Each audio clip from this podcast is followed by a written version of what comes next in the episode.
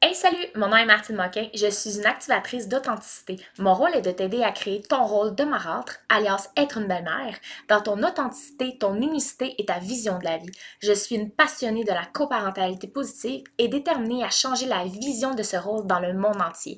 Ensemble, co-créons ce rôle dans l'amour et l'authenticité. Bon épisode! Donc aujourd'hui, j'ai envie de t'expliquer en fait c'est quoi une croyance et pourquoi elles sont limitantes. En fait, une croyance, c'est quelque chose que tu penses et qui est complètement ancré dans ton cerveau. Pour toi, c'est rendu des règles de vie, ton mode de vie et ce qui t'empêche en fait de t'épanouir complètement. D'où est-ce qu'ils viennent les croyances? Ça peut être de plusieurs choses. Ça peut être d'éléments souffrants que tu as déjà vécu auparavant et que pour confronter cette situation-là, ton cerveau il a dit regarde, on va agir comme ça, on va penser telle chose pour être sûr de ne plus jamais souffrir. Donc, je te donne un exemple super simple. Les hommes sont tous des trous de cul. Donc, vu que ton cerveau te dit les hommes, c'est tous des trous de cul, ça va être égal à je ne veux plus jamais aimer. J'ai pris l'exemple la plus facile pour être sûr de comprendre. Donc, ta situation, c'est que dans ta relation amoureuse, ça n'a pas été facile. Donc, tu as souffert, ton cerveau, pour switcher, a décidé de te dire écoute, tomber amoureuse, c'est trop souffrant, c'est impossible. Alors, moi, je crois fermement que tu ne retomberas pas amoureuse. Donc, ça, c'est le genre de croyance que tu peux avoir dans ta vie. Mais les croyances, ça peut être à propos de tout. Ça peut être à propos de tes valeurs, ça peut être à propos de ta personnalité, ça peut être à propos de ton couple, tes enfants, etc., etc. Le problème là-dedans, c'est que tu n'es pas ouverte aux nouvelles choses de la vie. Donc, si jamais ton cerveau pour te protéger, parce que ton cerveau sert à te protéger, il ne te sert pas à ce que tu sois épanoui. Ton cerveau, c'est juste, tu as un gros mammouth en avant de toi, pars en courant, il va te donner les solutions pour survivre et non pour vivre.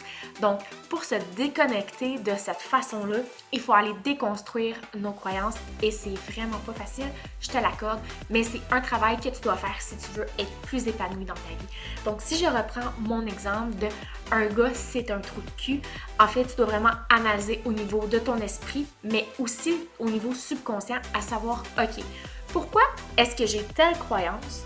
Quelles sont les, les, raisons pour lesquelles j'ai ces croyances-là?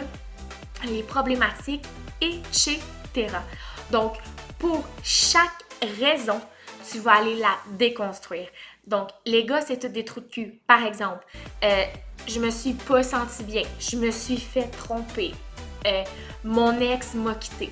Si on reprend tout ça, mais si je reprends maintenant l'exemple, mon ex m'a quitté. OK.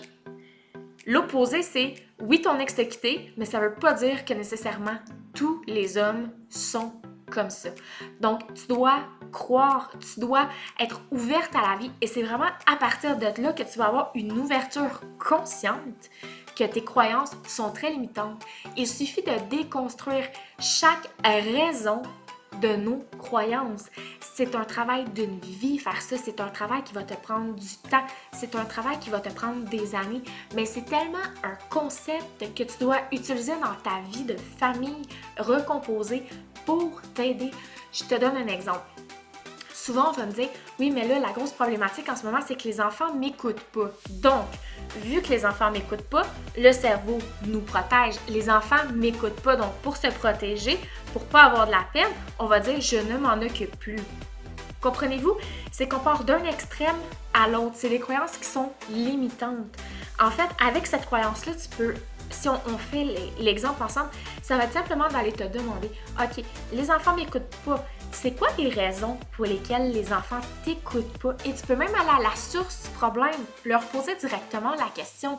À partir de là, si l'enfant dit je ne t'écoute pas parce que je sais pas, moi j'étais trop excitée, mais tu vas voir, ce n'est pas à cause de toi. Donc, si l'enfant est trop excité, qu'est-ce qu'on peut faire en fait? C'est de s'assurer que pour que l'enfant nous écoute, de s'assurer qu'il soit ouvert à la communication.